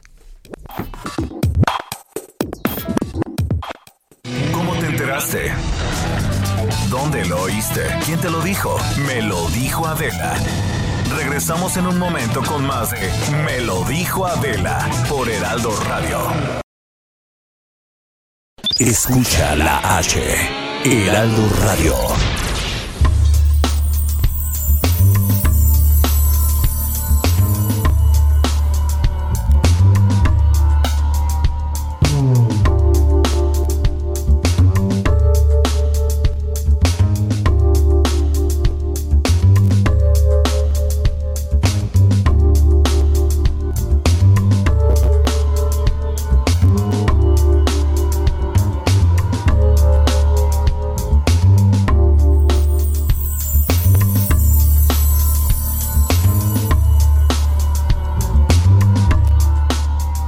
Patodramus, ¿todo bien, eh, Patito? Hola. Hola. Invicto. Voy invicto. Vas invicto, animalito. Y ¿no? fíjate que eso quiere decir que Patodramus no se deja llevar por los colores. Le voy a las chivas, ¿eh? Pues sí, Y pero dije- no, pues para Pero hacer un pues pronóstico, sabe, pues ligera- claro. La ligera sospecha de que Cruz Azul se la lleva, rompió la O maldición. sea, ¿cuál Ramsés? Mira, tenía que llegar las chivas para que Cruz Azul pudiera romper su maldición. Y, y- y es que fue, rom- eh, se dice, rompió la maldición porque Cruz Azul ganó de último minuto, como siempre la habían ganado en las finales, de último minuto Cruz Azul perdía todas las finales. Y ahora la Ahora ganó fue al así. revés, la ganó de último minuto, penal dudoso por ahí el penal, pero al fin penal no tienes que esperar como rival a si te marcan o no un penal para poder ganar o perder un partido, Sí, ¿no? Pues mejor claro, mete las que tengas que hacer y no tengas que esperar a que partido A se que sí, defina. sí o sí, ¿no? A que sí o sí no, bueno, pues el Cruz Azul se coronó con la Copa por México, eh, dos por uno, eh, pues un partido el primer tiempo un tanto pues aburridón para mi gusto y el segundo tiempo fue un poco Para mejor, cayeron todos, los goles. Para el de todos fue aburrido. La verdad. Pues el segundo tiempo es mejoró un poquito con la caída de los goles. eh, y bueno, es así como Cruz Azul en CEU se, se alza con la copa, eh, ilusiona una vez más a sus aficionados, los lleva a pensar que este año sí es el bueno, ya se va a, ya se va otra vez a, a re- reiniciar el, el fútbol mexicano. Y bueno, es Alexis Vega fue el que metió el gol de las Chivas, empezando cinco minutos del primer eh, del, segundo tiempo, perdón. Eh, Jonathan Rodríguez, e Irán Mier por ahí metió un autogol en, propia en la puerta de, las Chivas, es como empata así Cruz Azul. Y bueno, el cabecita Rodríguez, y Jonathan Rodríguez fue quien mete por vía del penal el gol del triunfo. Los cementeros se llevaron este torneo de pretemporada. Hay que mencionar que acumulan eh, 13 13 juegos consecutivos sin derrota.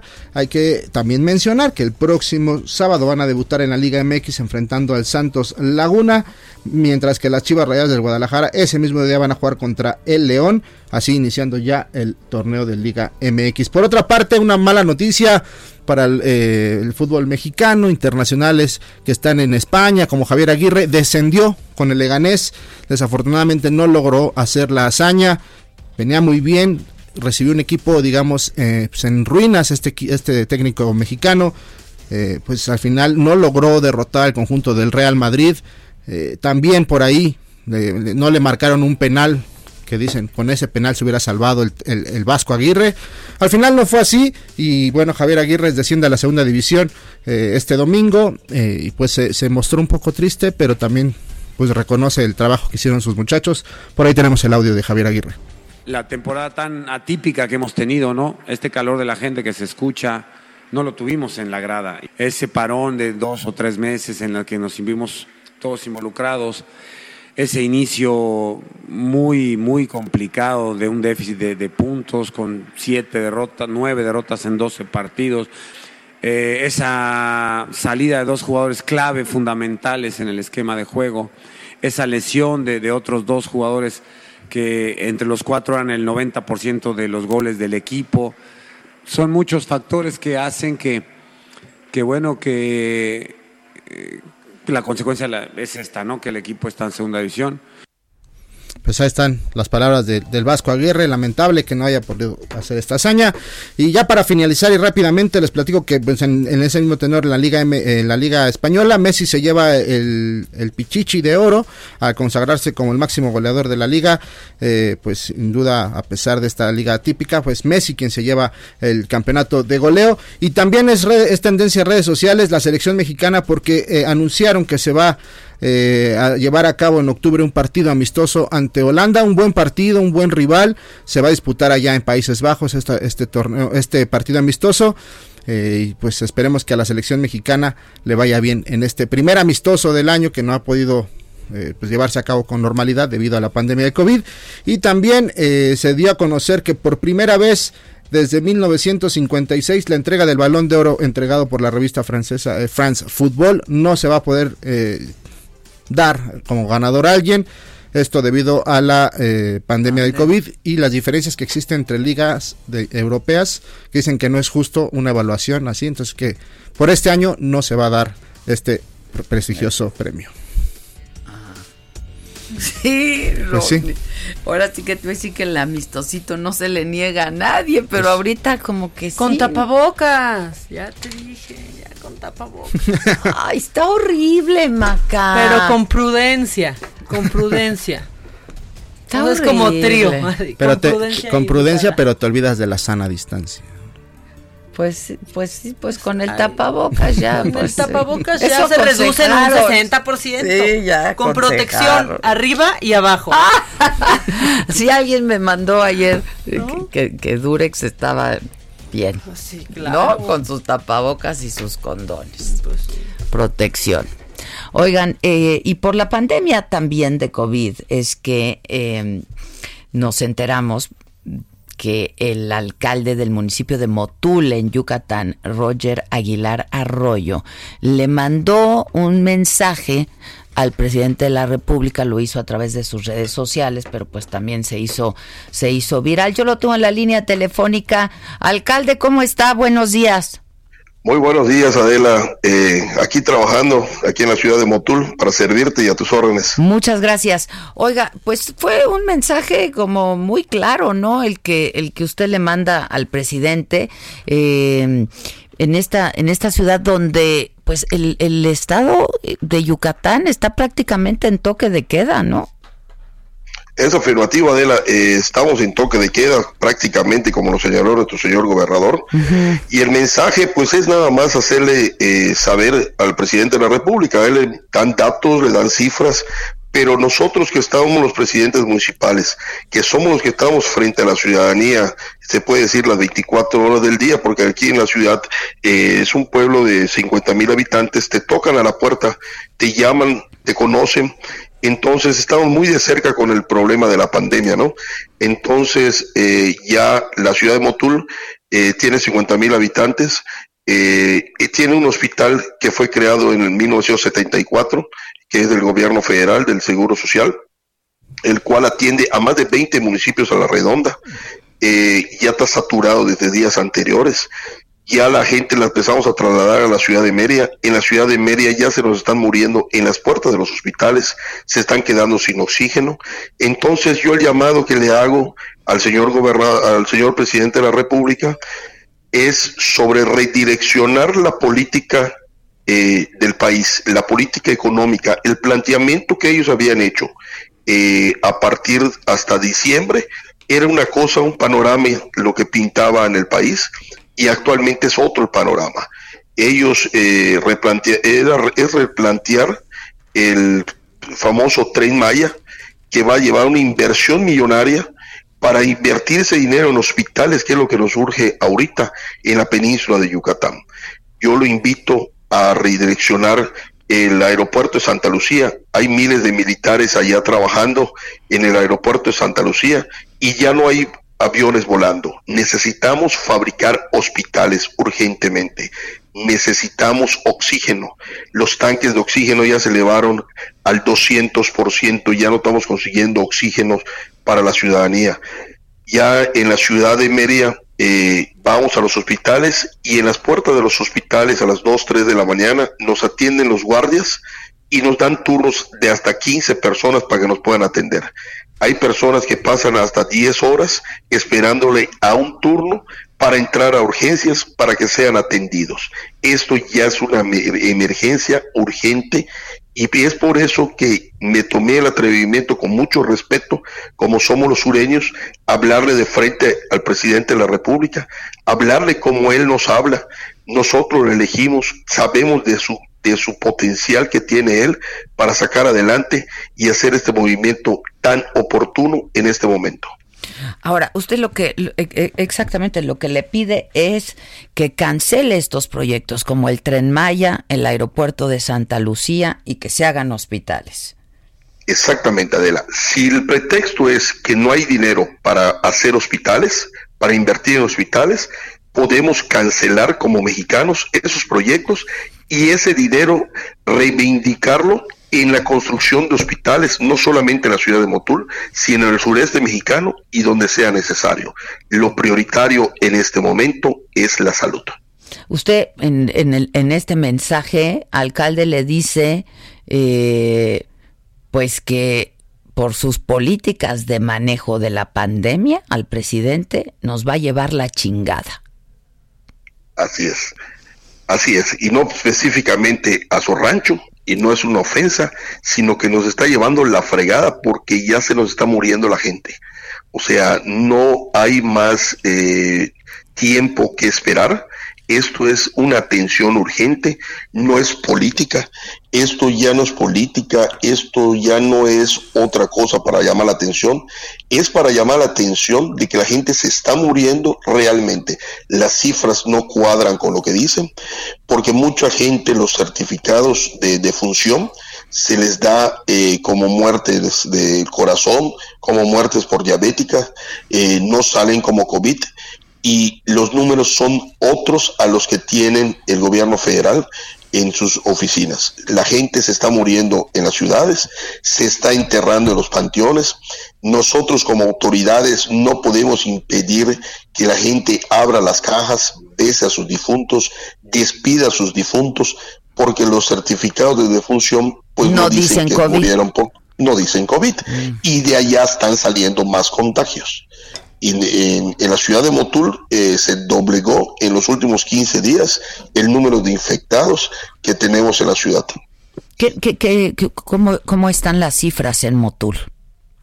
Actualmente estamos en 67 casos y 13 defunciones oficiales por COVID, pero ya llevamos más de 50 defunciones por otras causas eh, a consecuencia del COVID. En una ciudad de 50 mil habitantes. En una ciudad, sí. Este, ahora, eh, esto que a lo que usted refiere, alcalde, de que las cifras que, que, da, que le dan al presidente, que dan a conocer en las mañaneras o que dan a conocer todas las tardes a las 7 de la noche por parte de la Secretaría, la Secretaría de Salud, en donde se dice que hay disponibilidad de camas.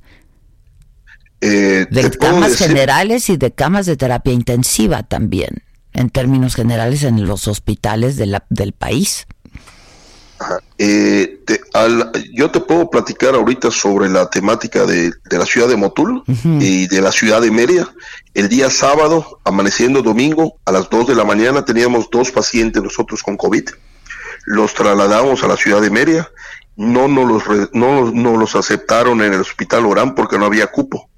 Eh, lo llevamos al hospital Juárez, que es del Seguro Social, y eran derechohabientes y no nos los aceptaron los llevamos a altas especialidades, la ambulancia estuvo girando y en altas especialidades nos dieron turno sobre 12 personas para que puedan atender a un paciente que ya se nos estaba quedando sin oxígeno. Esto es desesperante. Yo estuve trabajando hasta entre 2, 3 de la mañana hasta que nos recibieron al paciente en altas especialidades a las 3.40 de la mañana eh, del domingo. El video yo lo hago a las 6 de la mañana en Palacio. Cabe hacer mención que fue mi, mi reaparición, se puede decir, porque yo estuve 10 días convaleciente de una gripa muy fuerte. No sé si haya sido COVID porque no me hice la prueba. ¿No se hizo la prueba? No me hice la prueba. Eh, estuve 10 días aislado, con calentura, eh, con malestares. A Dios gracias, estoy bien. No sé si se escucha en mi garganta, estoy un poco ronco todavía. Pero en, la, en el estado ya murieron dos compañeros míos, presidentes municipales, a causa del COVID. De hecho, en la inauguración del Tren Maya, la compañera Marlene estuvo acompañada del gobernador, del presidente de la República, para dar el banderazo del Tren Maya, y, Marlene ya falleció. Uy, terrible. Este, ¿por qué no se hizo la prueba, alcalde?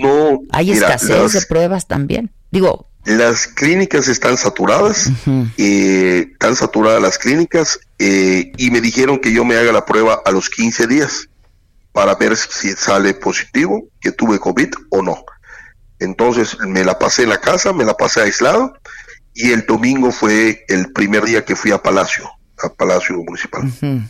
Y me dice, yo grabé este video desde, desde el Palacio de Gobierno, este por ahí de las seis de la mañana, supongo que después de pues una madrugada llena de dolor y de desesperación y de impotencia, ¿no?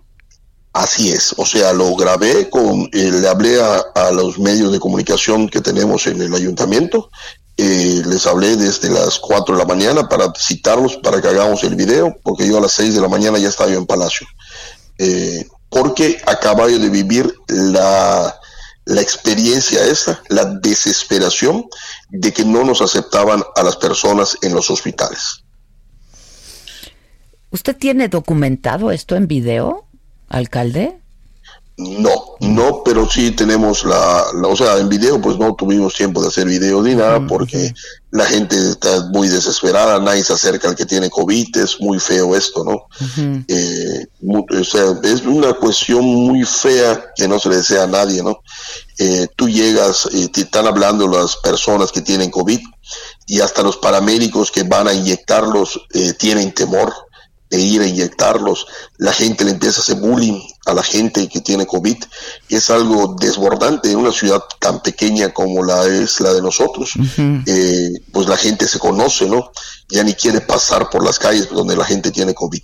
Está desbordado esto, está muy feo, por eso es que pido la intervención del presidente de la República. Tenemos terrenos para construir un hospital, eh, tenemos instalaciones para modificar camas.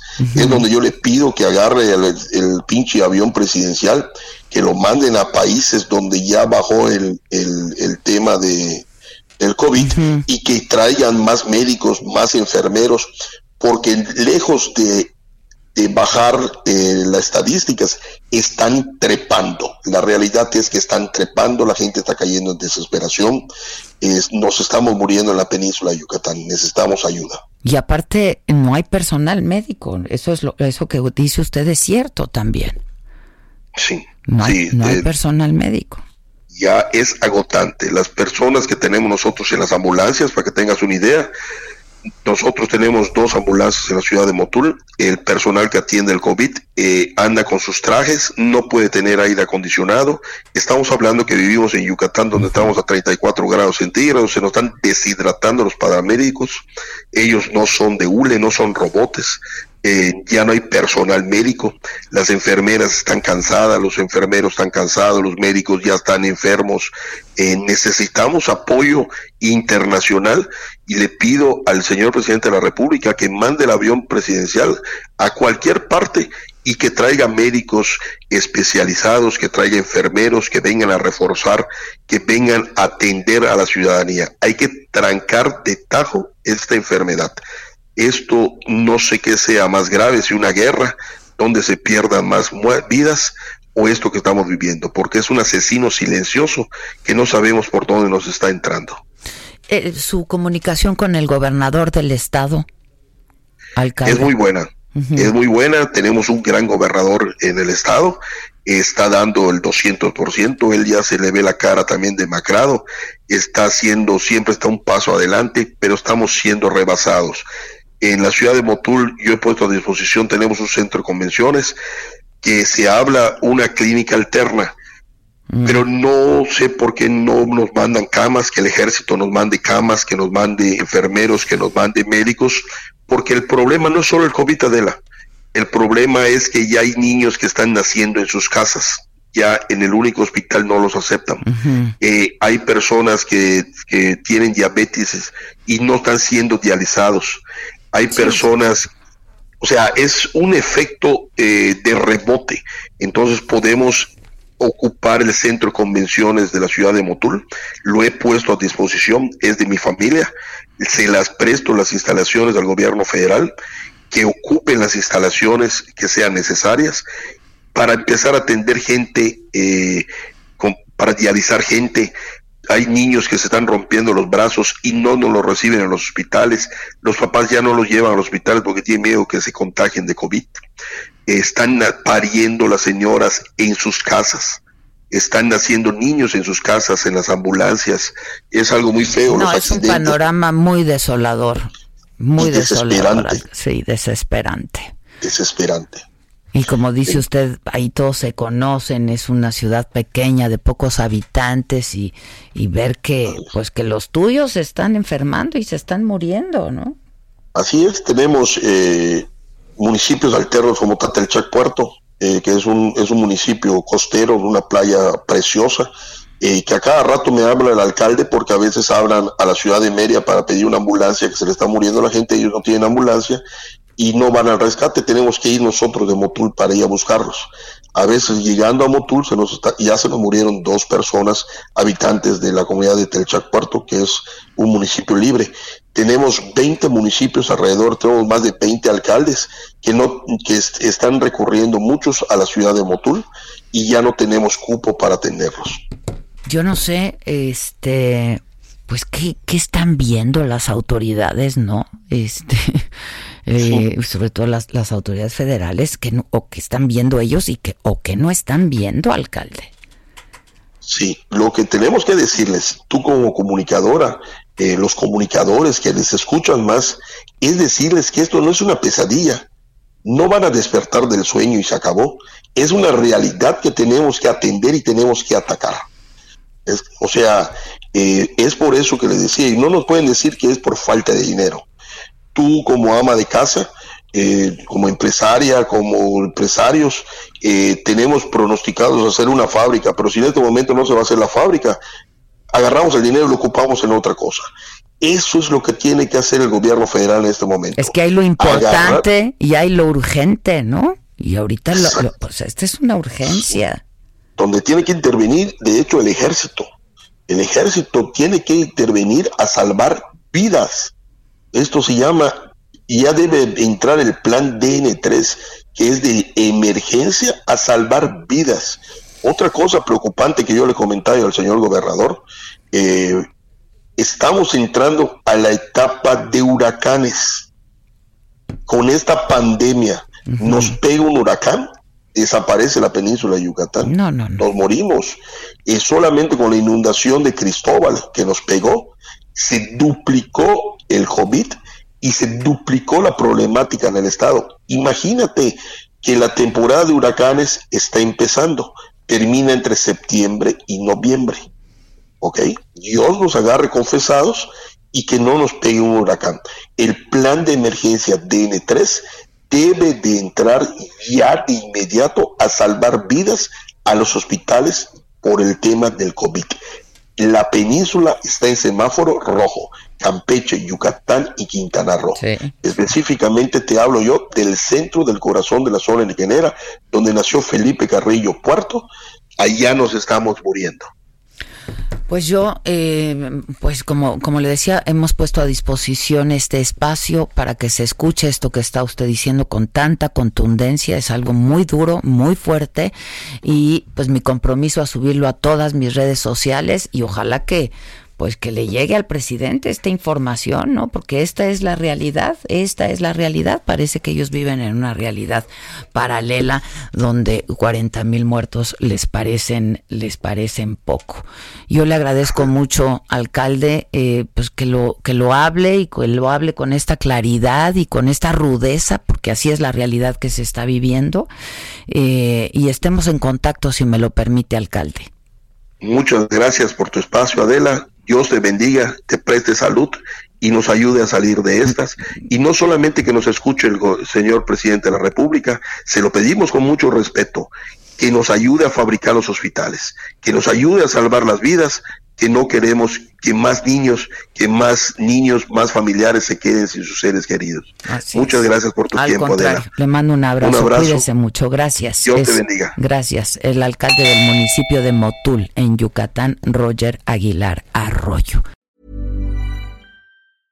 Hey, it's Paige DeSorbo from Giggly Squad. High quality fashion without the price tag. Say hello to Quince. I'm snagging high-end essentials like cozy cashmere sweaters, sleek leather jackets, fine jewelry, and so much more. With Quince being 50 to 80% less than similar brands. And they partner with factories that prioritize safe, ethical, and responsible manufacturing. I love that. Luxury quality within reach. Go to quince.com slash style to get free shipping and 365 day returns on your next order. Quince.com slash style.